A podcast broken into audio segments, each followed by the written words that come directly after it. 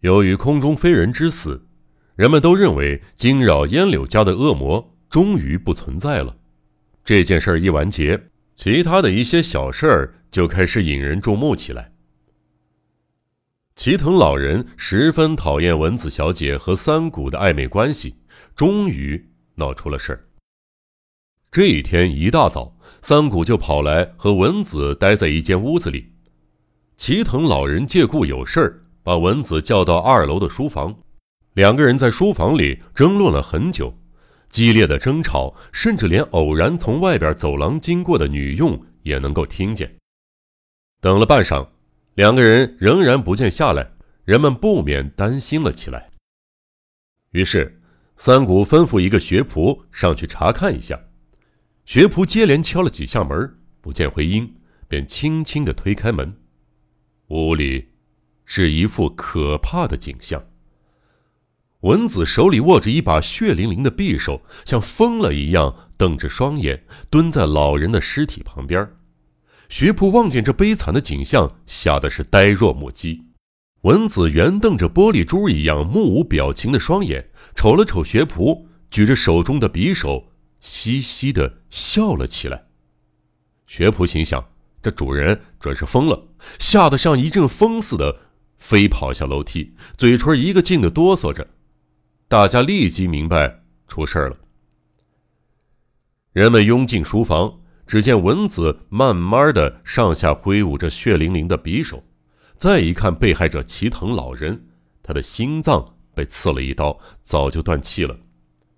文子小姐变成了半疯狂的状态，为了使她冷静下来，人们把她带到楼下她的卧室里，他并不拒绝，一句话也不说。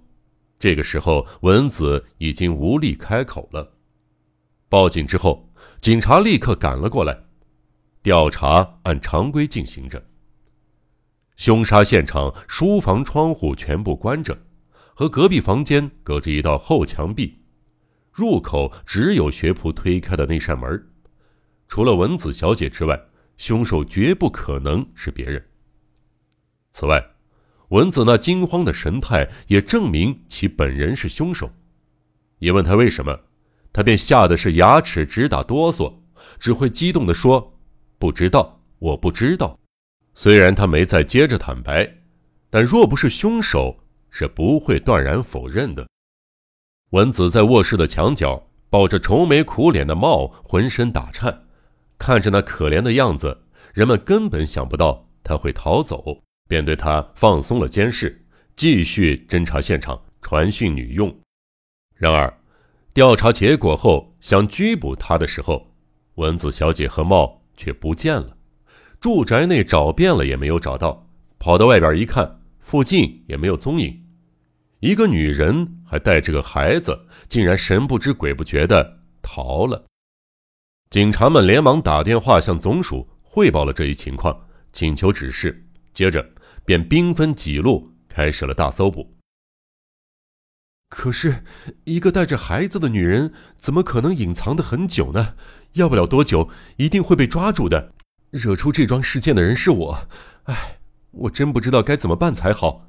给小五郎先生挂电话，是想说说我的心情，请他帮我出出主意。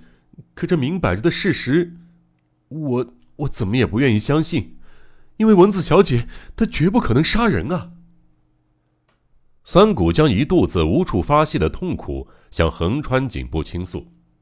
呵，确实很意外呀！我也不相信烟柳夫人会杀人。可是这个屋子里没有其他人，而且他还握着凶器。虽说很遗憾，可是铁证如山呐。横川不会说什么劝慰的话。不论怎么想，一切都说明是文子小姐的犯罪，这就无法开脱了。一个女人似乎是不该那么做的，然而人的爆发性很强，一次偶然发生的争论，有时候也会导致意想不到的犯罪，而为了情爱，女人往往更会做出男人都不敢干的暴行。他们沉默良久，三谷郁郁不乐，横川别有所思。横川想的是，先前小五郎收到贼的警告信。和眼前这件像和那封信约好了似的突发事件，怎么联系在一起？看来两者并没有关系，但是又觉得不可能没有关联。没有嘴唇的怪物与其多次加害的蚊子是同伙儿，难道会有这种事儿？沉思中的横川突然感觉到有什么东西在捅自己的屁股，回头一看，只见坐在一旁的小林用眼睛暗示着桌子上点心盘里的点心。其中一块点心似乎被咬了几口，又扔下了，上面留着清晰的牙印儿。如果这个牙印儿和小五郎手里那个牙印儿相同，那么其结果就不能不使人毛骨悚然了。啊，三谷先生，我想问一下，你知道这块点心是谁吃剩的吗？为了更有把握，横川问道。三谷听了一愣。想了一会儿，说道：“啊啊，这是文子小姐吃的。今天早上事件发生之前，她和我们在这儿的时候吃的。”回答出人意外，横川听了一惊：“啊，这是文子的牙印儿。这个牙印儿和贼的牙印儿相比较，万一相同的话，那可怎么样呢？”想到这些，横川打了个寒颤：“把那个带牙印儿的点心拿回去比较一下吧。”小林为发现了牙印而十分得意。好吧，你拿着回去一下，把情况给小五郎说说。我呢，还想留在这里再调查一下，有事儿就打电话来。小林走后，横川来到庭院，刚走几步，就碰到了一个意想不到的东西：烟柳家的爱犬赤熊，头部受了伤，满身是血，躺在院子里。究竟是谁？这么残忍，为什么要杀死这条狗呢？横川觉得奇怪，便去问学仆和女佣，结果他们都说不知道。据说赤熊一直拴在狗圈里，不知道什么时候被贼打伤了。现在他的伤已经基本痊愈，所以今天早上才把锁给打开的。正在这会儿，小五郎打电话来了，看来小林已经到了。刚拿起听筒。就听到小五郎那略带兴奋的声音：“喂，是横川吗？牙印比较过了，结论是，那如果是蚊子的牙印，那么蚊子就是我们在找的怪贼。”真的，横川惊叫道：“我真不能相信，恐怕是什么地方搞错了吧？”我也是这么想。你说那就是蚊子的牙印，有什么证据呀？啊，是三谷的证词。他说的很肯定。三谷，小五郎说着，似乎想了一会儿，接着又说：“哎，那里有一条叫做赤熊的狗吧？狗是不是还拴在狗圈里呢？”横川一惊，刚才看到那条狗的尸体，小五郎就提到了他。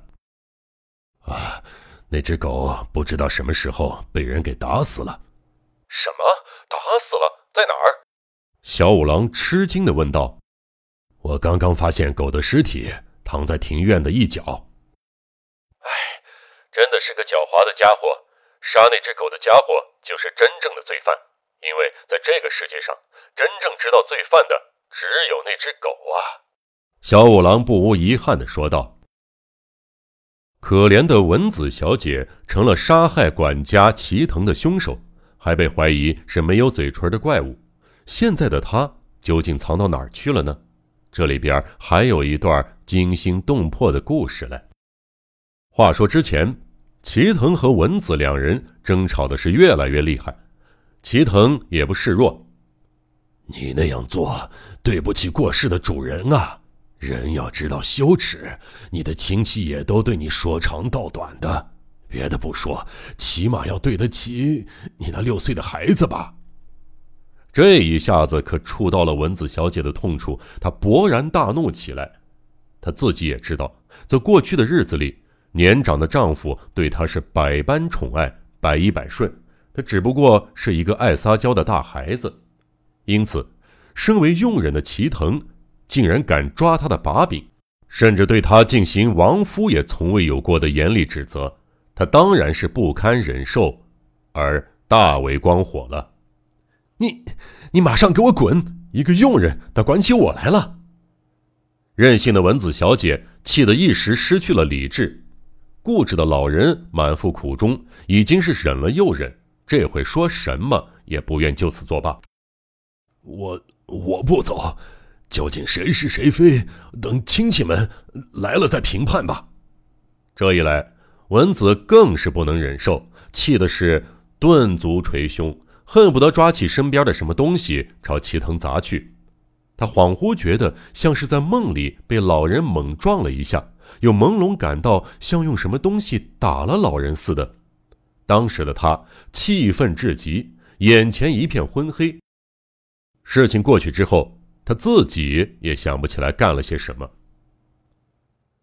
走神一看，老人已经倒在他的面前了，胸口插着一把匕首，鲜血。染红了一片。文子大叫一声，像钉子钉住一样，木然不动了。他自己记得，并没有杀齐藤，绝对没有。可是齐藤的胸部被刺，倒在地上，却是铁证如山，不是自己杀的，那又是谁杀的呢？难道是我疯了？文子不敢相信眼前的事实，以为是疯狂的幻影，两只手揉着眼睛，慢慢的在尸体旁边蹲了下来。啊，好可怜，一定一定很痛吧？他一边像疯子一样说着胡话，一边不知不觉的握住刀柄，将匕首从伤口中拔了出来。学仆推门进屋的时候，也正是这个时候。文子小姐恍恍惚惚的说着胡话的时候，仆人们惊慌失措的涌进了书房。在众多的面孔中，文子一眼看到三谷那带有几分责备的目光，于是哇的一声哭了起来。他终于明白，眼前的一切既不是梦境，也不是幻影，而是不容置疑的事实。人们从他手里夺下带血的匕首。把肢体麻木的文子抱到楼下他自己的卧室里。文子哭了好一会儿，忽然发觉不懂世事的茂也哭丧着脸，悄然坐在他的身旁。茂，乖，妈妈呀！文子小姐紧搂着爱子，抽抽啼啼的哭着说道：“妈妈做了糊涂事儿了，乖，我可怜的孩子，你就要和妈妈分别。”就要自己一个人生活了。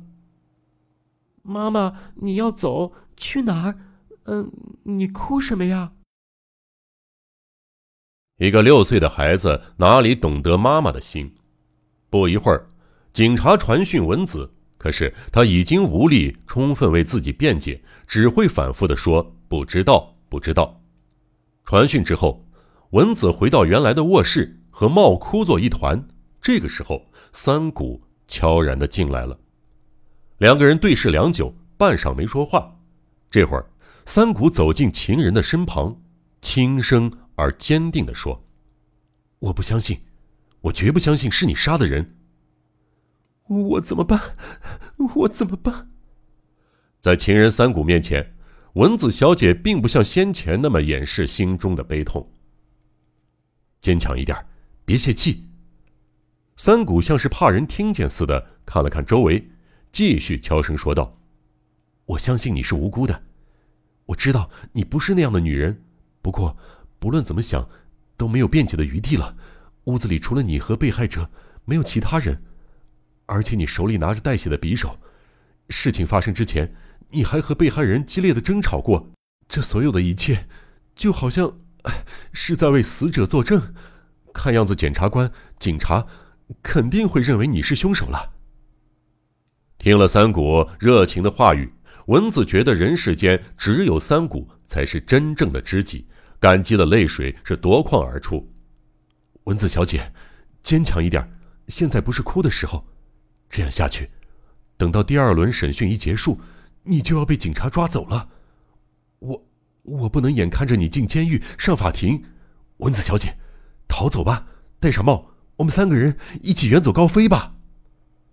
听了三谷那肯定的语调，文子猛然抬起头。这么说，你也以为我是真正的凶手，不然怎么会叫我逃走？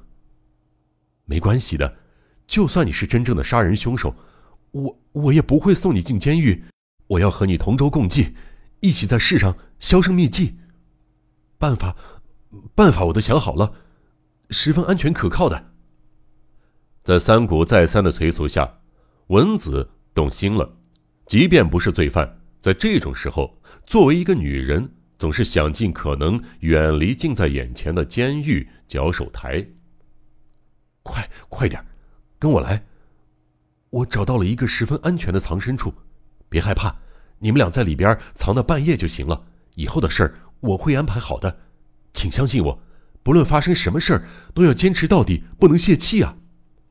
三谷这么一说，一个柔弱的女人。再也无力拒绝了，于是文子小姐领着帽，蹑手蹑脚、提心吊胆的跟着三谷走了。